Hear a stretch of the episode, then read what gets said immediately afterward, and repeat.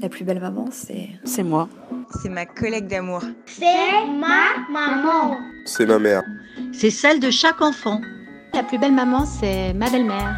C'est ma propre maman. C'est ma mère. La plus belle maman. Mais c'est toi, voyons. La plus belle maman, c'est toi. Bienvenue sur ton podcast. Je suis Louise Curie et ici on échange avec des femmes devenues mamans.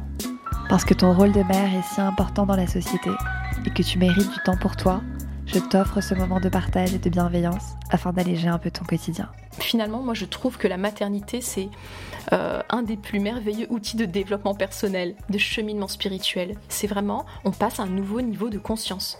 Bonjour la plus belle maman. Aujourd'hui, je reçois Amina El Abassi. Elle est maman de deux petites filles, naturopathe et thérapeute psychocorporelle. Dans cet épisode, tu entendras aussi la voix de mon petit garçon Gabriel. Il fait désormais partie de l'équipe, puisque il m'accompagne à chaque interview. Je te souhaite une très bonne écoute. Bonjour Amina. Bonjour Louise. Je t'ai rencontrée via ton mari et j'ai tout de suite accroché avec ta personnalité lorsqu'on s'est eu au téléphone. Merci d'être aujourd'hui avec moi. Aujourd'hui, nous allons échanger sur ton expérience en tant que maman, mais aussi sur ta vision de la femme. Peux-tu tout d'abord nous expliquer, pour commencer, qui es-tu? Alors, bah, moi aussi, je suis ravie d'avoir cet échange avec toi aujourd'hui, avec toute euh, ton audience, avec grand plaisir. Donc moi, je m'appelle Amina Olivia, je suis naturopathe et thérapeute psychocorporelle spécialisée dans la santé de la femme. Et raconte-nous un peu combien d'enfants tu as, d'où tu viens, ton parcours. Alors moi, je suis passée euh, d'un parcours euh, où j'étais euh, dans les tours, là, dans les buildings, dans les, dans les bureaux, où je travaillais en marketing, j'étais cadre, j'étais là où je voulais être à l'époque, mais j'ai réalisé que c'était pas du tout ma place. J'étais pas alignée avec, avec cette vocation à l'époque. Et donc, euh, j'ai changé beaucoup de choses. Voilà, je me suis reconnectée à ma spiritualité, je me suis reconnectée à mon chemin de vie. Et la maternité est arrivée à un moment où elle m'a permis aussi de, de clarifier plein de choses, de me rendre compte de l'impact que j'avais envie d'avoir aujourd'hui et que j'avais vraiment envie aussi d'être auprès des femmes, auprès des femmes pour les accompagner dans euh, ce changement de vie, mais pas que, dans leur féminin. Et donc aujourd'hui, c'est ça ma vocation, c'est vraiment de transmettre aux femmes euh, cette, cette, notion du féminin, euh, être mère, être femme, c'est quoi? De les accompagner pour incarner pleinement leur puissance de femme dans toute leur splendeur. Avant de parler de, de cette force que l'on a, nous les femmes, je voudrais que tu nous racontes un peu sur tes grossesses et tes postpartum.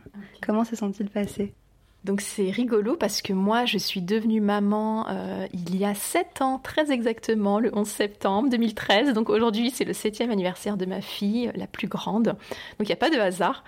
Et euh, c'est vraiment une expérience qui m'a chamboulée. Alors autant j'avais très envie d'avoir euh, un enfant, j'étais, j'étais ravie, mais autant j'ai réalisé par la suite que j'imaginais pas l'impact que ça allait avoir sur ma vie, ce bouleversement du corps, de l'esprit, de passer à un autre niveau de conscience. Et j'étais pas assez préparée à ça, en fait, je le réalise après. Euh, donc euh, cette première grossesse, elle n'était pas facile. Je veux dire qu'elle était... En fait, la grossesse, si, elle était top, mais l'accouchement également. Mais la, le postpartum, voilà, c'était pas facile, mais c'était fort et riche d'enseignements. Donc ça, ça c'est sûr. Ça a vraiment défini en fait euh, qui j'avais envie d'être par la suite, même au niveau professionnel, personnel. Et après, j'ai eu un autre enfant elle a trois ans maintenant, donc c'était la plus grande avait trois ans et demi, où je me sentais prête à avoir à nouveau un enfant, j'avais vraiment envie. Et cette grossesse a été très, alors très bien aussi. Et l'accouchement, le postpartum, très différent, beaucoup plus en équilibre. Tout n'était pas nouveau, tout m'est pas tombé dessus comme euh, lors de la première grossesse. Euh, donc j'étais beaucoup plus en équilibre, j'apprenais les choses, je me suis préparée davantage au niveau du corps, au niveau de l'esprit.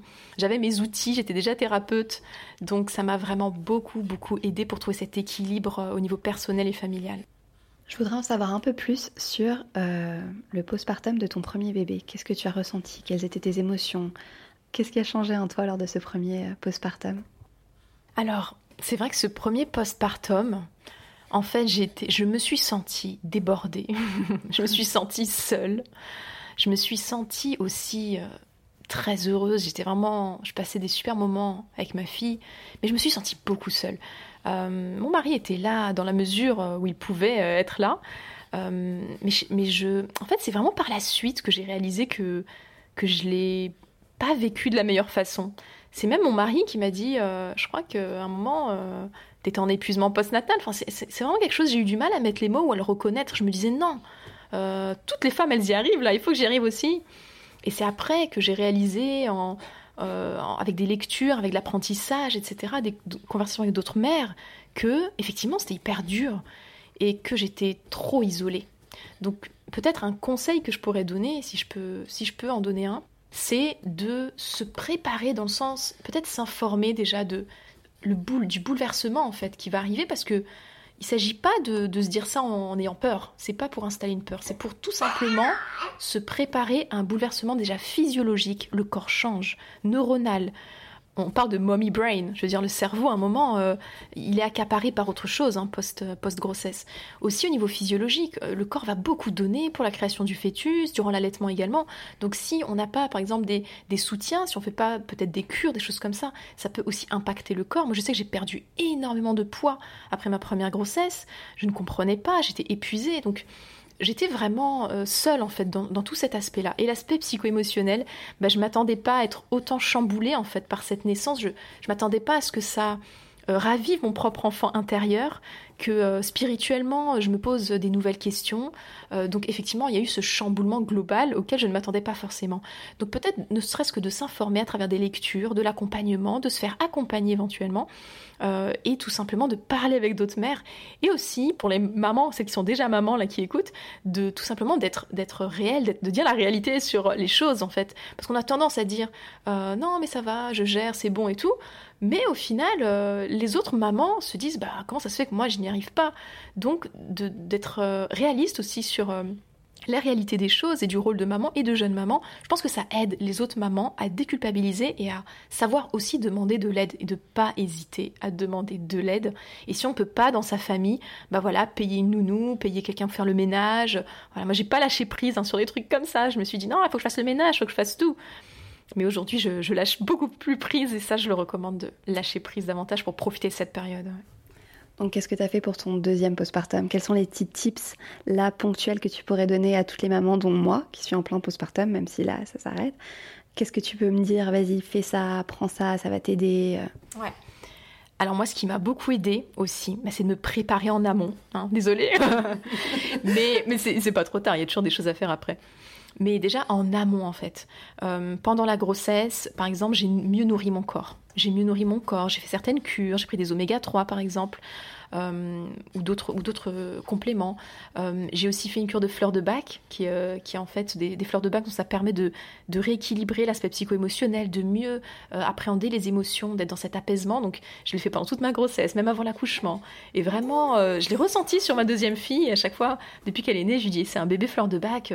Ou c'est drôle, mais dès qu'elle est sortie de mon ventre, j'ai senti qu'il y avait une espèce de sérénité qui se dégageait d'elle et parce que moi j'étais beaucoup plus sereine. Donc je pense que c'est bien de ne pas hésiter d'utiliser les outils qu'on a, hein, de, des outils naturels, hein, mais qui peuvent nous, nous donner un coup de pouce déjà dans la préparation avant de l'accouchement.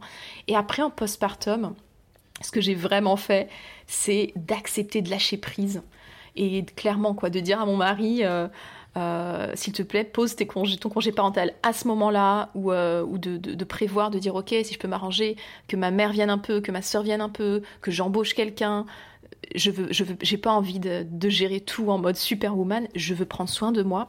Aujourd'hui, on parle beaucoup plus du quatrième trimestre, euh, qu'on appelle quatrième trimestre, hein, c'est mois d'après l'accouchement. Euh, on sait que dans les traditions chinoises ou autres, euh, il est hyper important dans beaucoup de civilisations de, laisser la maman vraiment se régénérer pendant au moins ses premiers mois suite à l'accouchement. Et c'est ça qui va vraiment définir aussi après toute la récupération postnatale. Et, ça, c'est hyper important. Donc, de bien se nourrir, nourrir son corps, son esprit, lâcher prise, déconnecter, se faire confiance à son intuition, euh, parmi tous les conseils des gens qui sont, qui sont autour, de se faire confiance parce que c'est la maman qui sait mieux au final ce qui est bon pour elle. Et pour finir sur le post-natal, je voulais aussi dire qu'aujourd'hui on en parle beaucoup plus parce qu'on voit les résultats sur les femmes en termes d'épuisement, de fatigue, voire de maladie, euh, quand les femmes vraiment vont nier en fait ce besoin, parfois il y a des déséquilibres qui peuvent se causer après la grossesse. Donc c'est pas la grossesse qui cause ça, c'est le fait de ne pas prendre soin de soi et de pas se nourrir correctement, le corps et l'esprit durant la grossesse et le postnatal. Et aujourd'hui, par exemple, il y a des études qui démontrent que euh, un épuisement postnatal peut avoir un impact jusqu'aux 10 ans de l'enfant. Pour moi, j'estime qu'on reste jeune maman du moment que l'enfant il est jusqu'à 10 ans. Jusqu'à ses 10 ans minimum, on peut encore avoir cet impact d'être épuisé, d'être carencé. Euh, et, donc, il est toujours temps, peu importe l'âge de l'enfant, même si toi tu écoutes ton enfant, il a 10 ans, tu dis oh, j'aurais bien voulu savoir ça. Bah non, va faire ce petit rituel maintenant de, de, de soins pour toi, de faire une cure, de prendre soin de toi, de te reconnecter à toi, parce qu'il n'est jamais trop tard, peu importe l'âge de l'enfant, de prendre soin de soi. Et ça, c'est hyper important.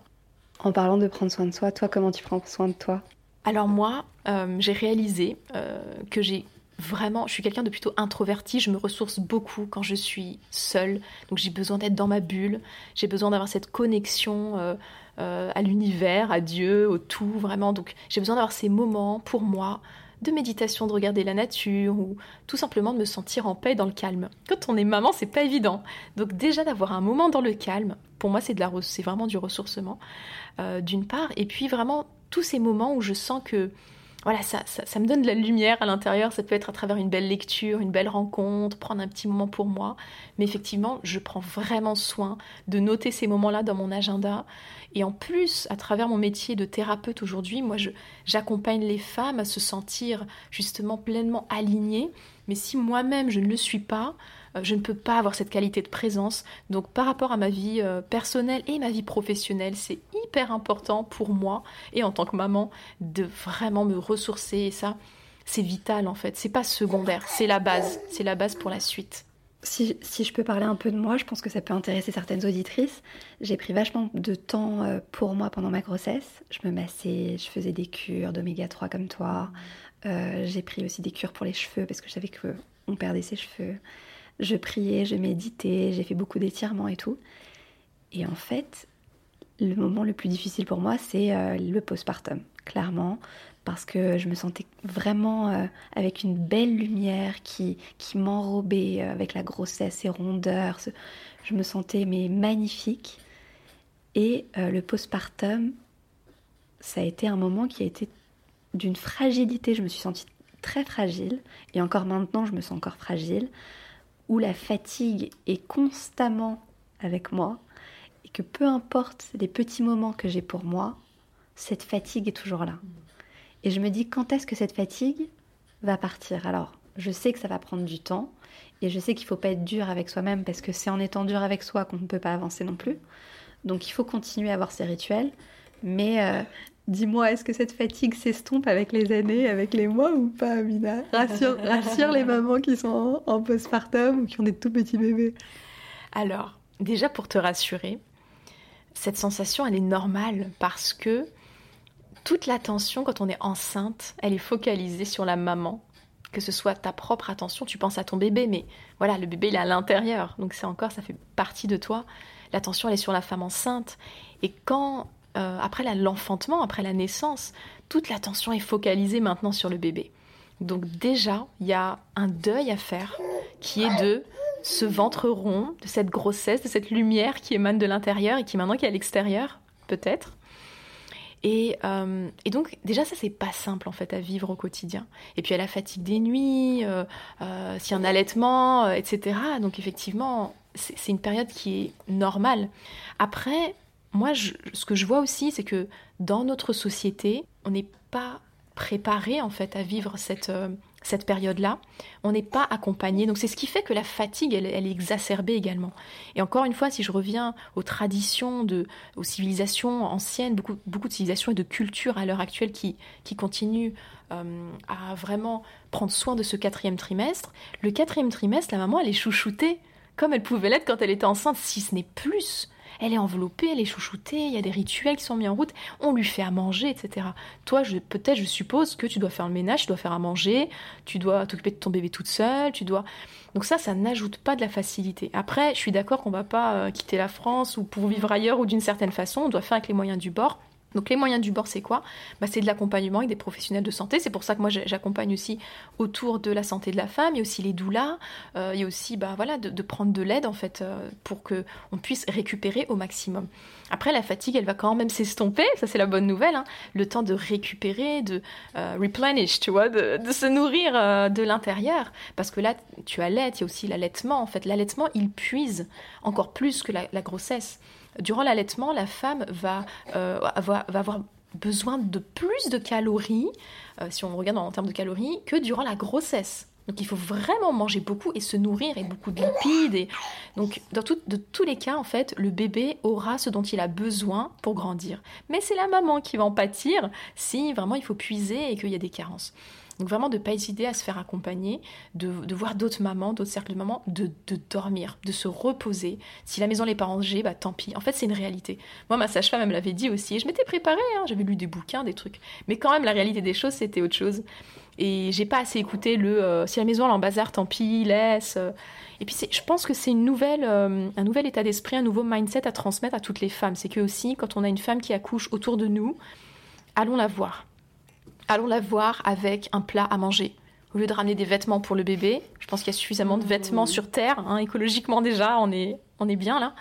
Euh, mais allons la voir avec un plat, en fait. Juste ça. Allons la voir avec un plat à manger qu'elle peut congeler, qu'elle peut manger. Enfin, ça, c'est énorme. Moi, je trouve que ça, c'est énorme, cette entraide. Je pense qu'il faut raviver cette entraide. Ok, on n'a pas, on va pas remettre, peut-être, utiliser des pratiques culturelles qui nous, peut-être, qui nous conviennent pas ou qui ne résonnent pas en nous.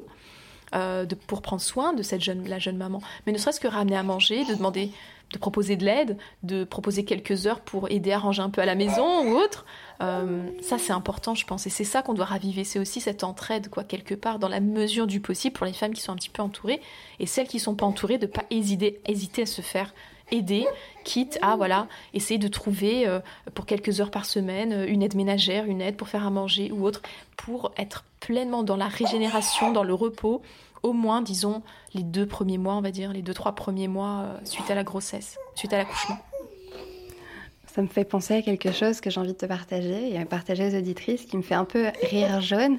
C'est qu'une personne de ma famille est venue m'aider, entre guillemets. Et donc, pour beaucoup de personnes, aider, c'est s'occuper du bébé. Et moi, je me rappelle ce jour-là, j'avais plein de vaisselle. Et, euh, et en fait, elle est restée à jouer avec le bébé. Et moi qui étais épuisée, parce que ça faisait peut-être un mois et que j'allaitais, que j'avais une mastite et tout, j'étais là, debout, avec limite mes couches sur moi, tu vois, et j'étais en train de faire la vaisselle et je me disais, c'est pas à moi d'éduquer cette femme qui a 65 ans. C'est pas à moi qui dois lui dire, hey, va à la cuisine et moi je veux envie de rester avec mon fils en fait. Et donc, d'un certain côté, c'est facile de dire oui, il faut s'entourer, il faut être accompagné, etc. Mais des fois, même quand on est accompagné, hmm. l'accompagnement n'est pas le bon, tu vois. Hmm, hmm. Donc bon, j'ai pas envie de plomber cet épisode parce que je pense qu'il y a toujours des super belles personnes qui peuvent nous accompagner. Il faut juste les trouver et il faut s'aider. Si on n'a pas ces personnes-là autour de nous qui sont des petits, des petits anges, des petites fées, des petites lumières qui peuvent nous apporter de la joie. Moi, je parle de beaucoup d'amis qui m'ont été exemplaires avec moi il faut se nourrir avec ce qu'on a nous déjà en nous, parce qu'on a une force inimaginable, on l'a eu lors de l'accouchement, et on l'a encore, même si on est ultra fatigué pendant ce postpartum, on peut y arriver.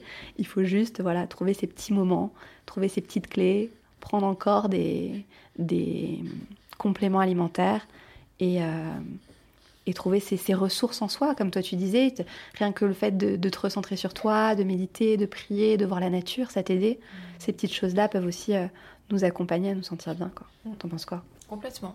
C'est ça, c'est euh, trouver la façon de se ressourcer qui peut nous faire du bien parce que on en discutait euh, et c'est vrai que même moi, ma plus grande a 7 ans, la deuxième a 3 ans, mais encore aujourd'hui, je suis dans cette recherche d'équilibre permanente en fait.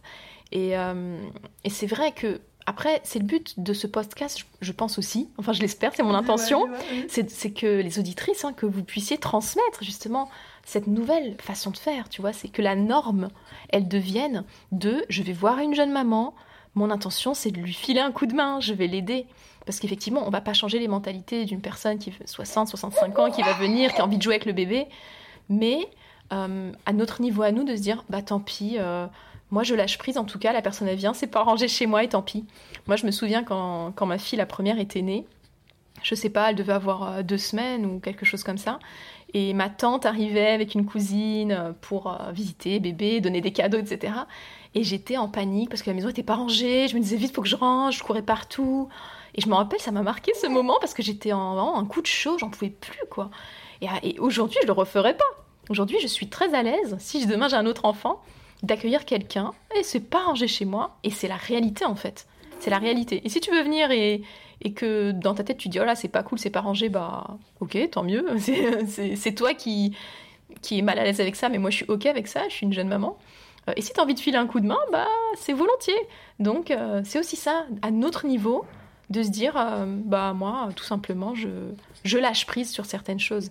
Et ça me fait penser aussi aux visites à la maternité.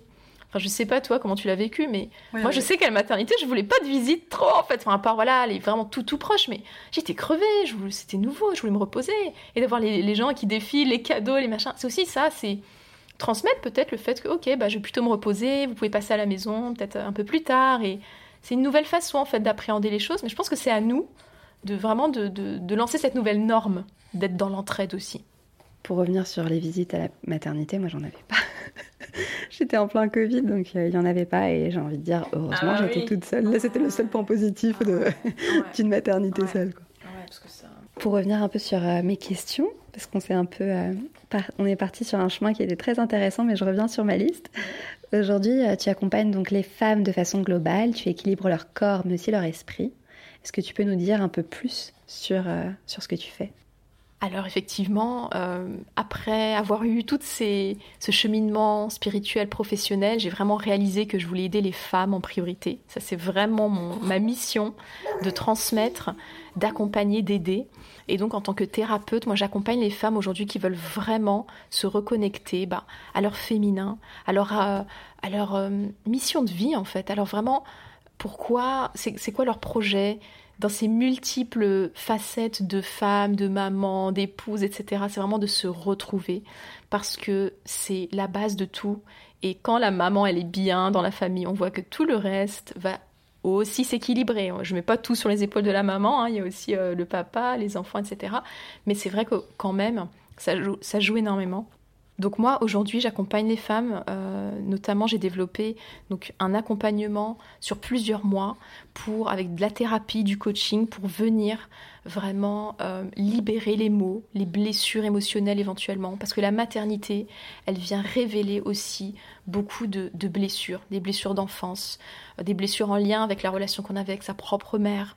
Donc ça, ça vient vraiment un peu parfois exploser à la figure.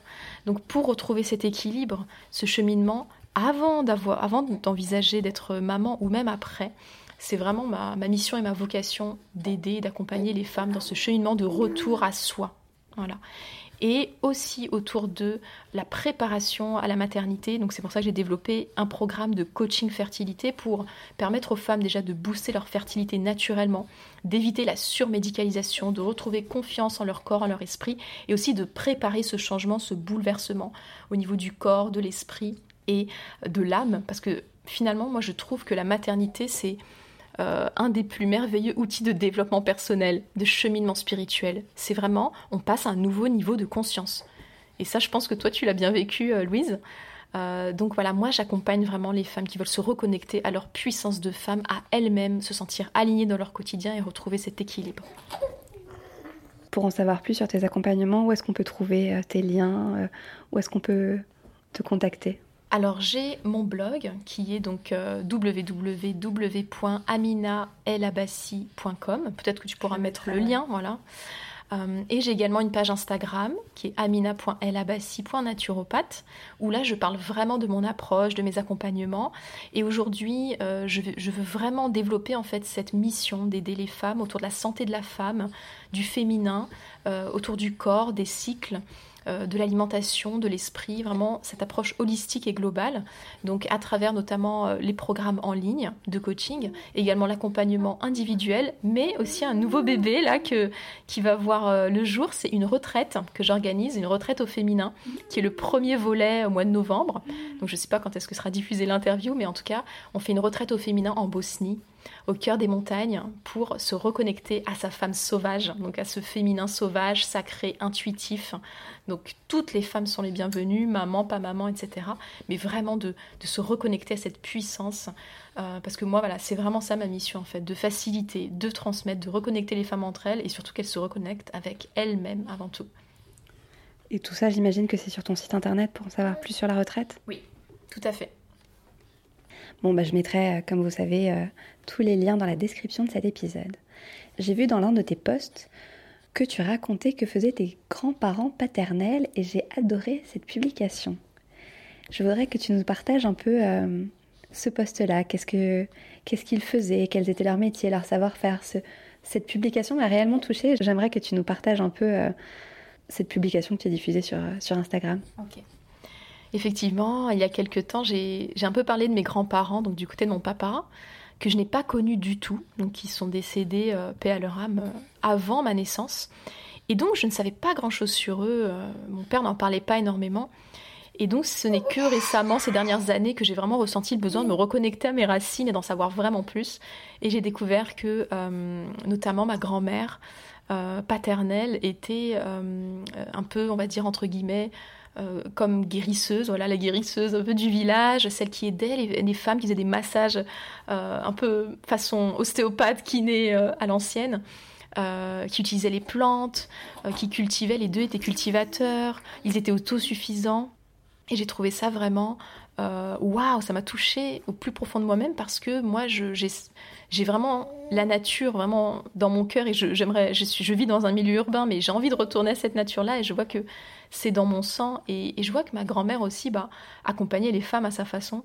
Donc j'ai trouvé ça magnifique. Et euh, je pense que se connecter à ses racines, ça fait vraiment partie de, connaître en fait et d'incarner pleinement son identité. Et je dis souvent que quand on sait d'où on vient et ce qui nous guide, bah après, euh, on va, on sait où on va de façon claire, nette et limpide. Aujourd'hui, toi aussi, donc tu fais du bien autour de toi avec ton travail. Penses-tu qu'il y a un lien entre ta grand-mère et ce que tu fais aujourd'hui? Bah, Écoute, je l'espère. Je, prie pour mes grands-parents euh, et puis je pense sincèrement qu'on a cet héritage euh, transgénérationnel, même en psychologie, hein, on le voit. Euh, moi aussi, je vois dans mes accompagnements, hein, parfois les personnes portent des mémoires transgénérationnelles qui sont parfois lourdes. parfois, on porte des choses qui ne nous appartiennent pas, dont on ferait mieux de se libérer pour mieux incarner et aussi garder le bel héritage transgénérationnel. Donc en l'occurrence, voilà, c'est intéressant de voir euh, les grands-parents s'ils avaient des, dons, des facilités, s'ils étaient doués dans certaines choses, etc. Et souvent, ça amène de la lumière sur euh, nos, propres, notre propre identité. Donc euh, moi, quelque part, j'ai envie de dire que oui, c'est la petite magie là qui me fait dire waouh, quelque part, il y avait une, mémoire dans la lignée qui était inscrite comme ça dans l'accompagnement des femmes. Et, je trouve ça beau et ça, me plaît bien d'y croire en tout cas. Maintenant, on va parler un peu de tes deux filles. Qu'est-ce que tu souhaites leur transmettre, toi, à ton tour, à tes deux filles? Ce que j'aime et ce que je voudrais transmettre à mes deux filles, c'est vraiment euh, voilà qu'elles sachent d'où elles viennent, ce qui les guide au quotidien, et qu'elles puissent incarner pleinement leur féminin, qu'elles puissent vivre leur féminin, savoir c'est quoi, euh, anticiper la puberté, les règles, les cycles, euh, pas la vivre comme, pas vivre les règles comme un fardeau, pas vivre avec euh, le conditionnement sociétal, mais au contraire être consciente que en tant que femme, waouh, elles ont le champ des possibles, mais avec leur belle nature de femme. Et ça, j'aimerais bien leur transmettre effectivement euh, ce que moi je fais en travail, en accompagnement. Bah, j'essaie de le transmettre tout doucement parce que le féminin, la sexualité, enfin ça commence dès qu'on est petit, hein, ne serait-ce que quand on voit comment sa maman vit sa féminité, comment euh, elle vit sa sexualité. Attention, pas dans, pas dans le détail, hein, mais ne serait-ce que euh, le couple, les parents, comment ils s'entendent, comment ils se saluent, comment ils se disent bonjour, est-ce qu'il y a de l'affection entre eux En fait, c'est comme ça que ça commence. Et donc vraiment, euh, j'ai à cœur de transmettre ça à mes filles pour qu'après ça devienne naturel, mais pas que à mes filles en fait. moi, ce que je veux transmettre, c'est c'est au-delà de ça, c'est que chaque femme se réapproprie vraiment son féminin pour le transmettre à ses enfants et que on aille vers une société aussi plus équilibrée, plus dans l'équilibre, qui reconnaissent vraiment à la fois le féminin et le masculin en harmonie. Les tips que je peux donner, c'est de ritualiser des moments de bien-être comme par exemple prendre un bain au sel d'Epsom qui contient beaucoup de magnésium, qui, qui va faire du bien même à l'équilibre nerveux, euh, ou un bain de pied, mettre des huiles essentielles, se masser avec de l'huile de sésame. Parce que finalement, tous ces gestes, en fait, tous ces petits rituels, allumer une bougie, une lecture, une tisane qui nous fait du bien, tout ça, ça va nous donner de l'amour. Ce sont des gestes d'amour, c'est un rituel d'amour envers soi. Et c'est ça dont on a besoin d'être nourri, c'est aussi de, de cet amour de soi pour soi. Même si on en reçoit beaucoup de la maman, des enfants, de, enfin en tant que maman et de son enfant. C'est vraiment ces petits gestes de bien-être euh, envers soi-même au quotidien, dans la mesure du possible, même si c'est court, mais vraiment de ritualiser un moment pour soi. Je voudrais revenir sur une question que je n'ai pas posée concernant tes programmes. Tu accompagnes pas seulement les jeunes mamans, mais aussi celles qui souhaitent le devenir avec ton programme de coaching Boost ta fertilité naturellement. Qu'as-tu remarqué chez les femmes pour développer ce programme? Déjà, j'ai développé ce programme parce que j'ai remarqué que c'est le postpartum difficile ou l'épuisement postnatal, c'est un peu comme un effet domino. Plus tôt on se prépare, mieux on va être vraiment préparé après. Et quand je dis plus tôt on se prépare, c'est pas seulement pendant la grossesse, mais même avant. Parce que souvent on passe d'un mode de vie effréné, épuisant, H24, à boum, je tombe enceinte. Neuf mois, ok, j'essaie un peu de me reconnecter à mon bébé, à moi, etc. Dans le meilleur des cas. Et après, bam, la vie, elle est chamboulée. Donc, c'est vraiment un travail aussi de, de préparation au niveau global, hein. corps, esprit, âme. Vraiment, il y a, parce qu'il y a vraiment une évolution dans le niveau de, conscience en fait qui va s'opérer avec la maternité.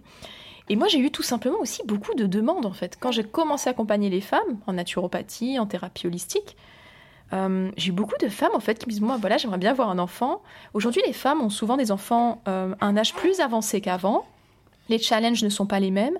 Il y a des taux d'infertilité inexpliqués, de cas d'endométriose, SOPK, syndrome des ovaires polykystiques, fibrome, etc., etc., qui ne fait que augmenter.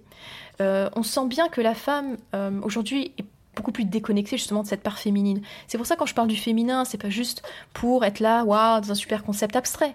C'est que le féminin, c'est aussi ça, c'est aussi euh, des blessures du féminin. parfois, il y a des femmes qui ont eu qui ont vécu des abus sexuels. Euh, des traumatismes, euh, qui dans leur féminin n'ont pas envie de l'incarner parce qu'elles ont eu des modèles euh, où elles voyaient plus de violence ou de souffrance. Et donc c'est aussi de se reconnecter avec cette part de façon belle et juste et équilibrée. Et donc c'est à partir de là que moi j'ai créé ce programme.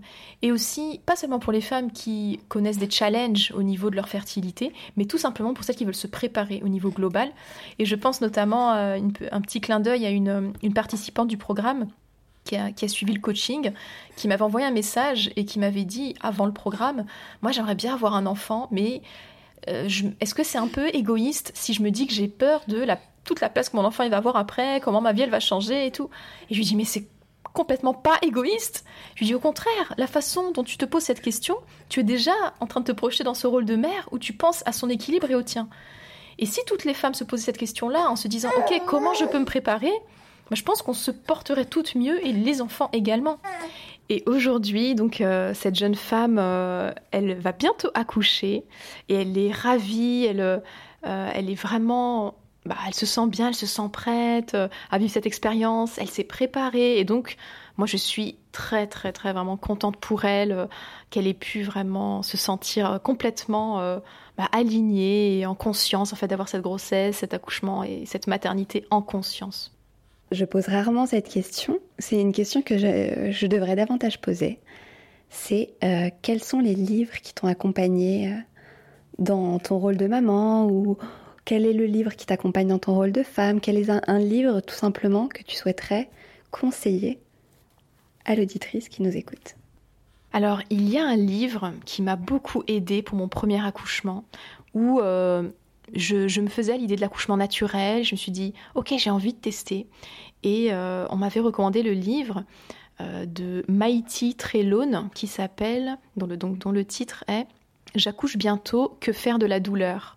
Et vraiment, j'ai trouvé c'était une, révélation pour voir différemment, appréhender différemment la notion de douleur durant l'enfantement, qui n'est pas, qui ne doit pas être vécue comme une souffrance, mais comme vraiment euh, un, outil, une énergie en fait, qui va amener justement à, faciliter cet accouchement. Donc ce livre, je le recommande vraiment définitivement pour les femmes qui veulent en savoir plus et se préparer à l'accouchement.